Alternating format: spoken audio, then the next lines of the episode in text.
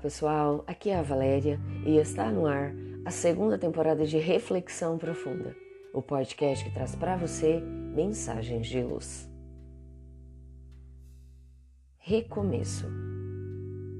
Na natureza, o processo de renovação ocorre de forma cíclica. As estações do ano se sucedem. Na gradual alternância entre frio e calor, a vida se renova. Algumas espécies vegetais sobressaem-se e vicejam em determinadas épocas do ano. Depois, saem de cena e dão lugar a outras. Há animais que hibernam no inverno e apenas vivem ativamente durante o verão. Os hábitos de boa parte deles apresentam diferenças conforme a época do ano. Sempre há na natureza um certo frescor que decorre desse bailado renovador os homens também sentem necessidade de renovação. No princípio de um novo ano, são comuns as promessas de modificação do próprio comportamento. Surgem projetos de dietas, economias, estudos de dedicação a diversos objetivos.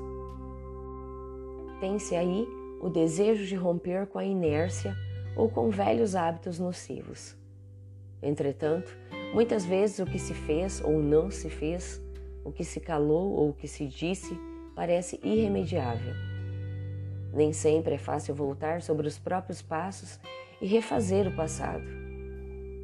O padrão de comportamento mais nobre para o futuro sempre pode ser adotado, mas algumas consequências dos atos praticados se afiguram incontornáveis. Quem não deu atenção a pais idosos e enfermos vê-se em dificuldades para reparar a falta após a morte deles.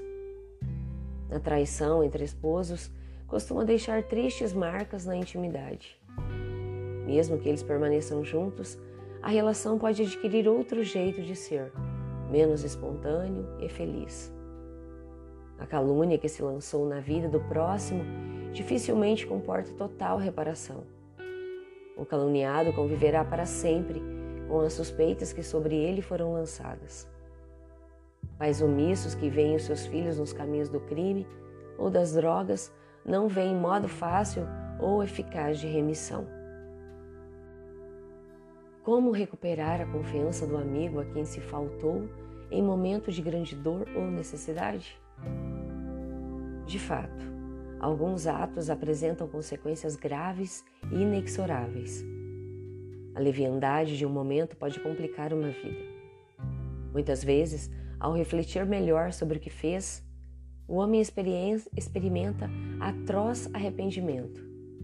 Desejaria poder voltar sobre os próprios passos e agir com dignidade. Na velhice, quando as paixões e as ilusões diminuem, não raro surge a vontade de refazer muitas coisas.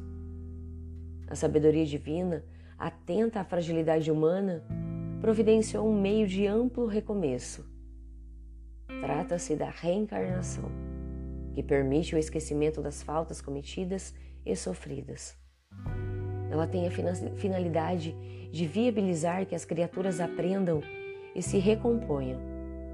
Ofendidos e ofensores do passado renascem no mesmo ambiente familiar ou social. Ciente disso, valorize e trate muito bem seus familiares, vizinhos e amigos os que lhe parecem mais difíceis talvez tenham sido outrora prejudicados por você. E guardem intuição do ocorrido. Aproveite toda oportunidade de ser compreensivo, leal e bondoso.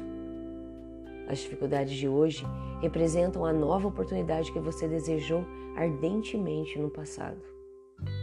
Não perca. E pensemos nisso.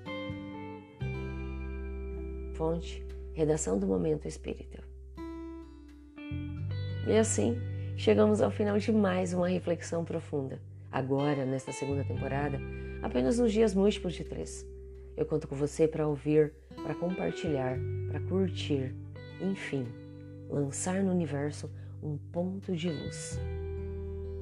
Gratidão pela sua companhia, grande abraço, fiquem com Deus e muita luz no caminho de vocês.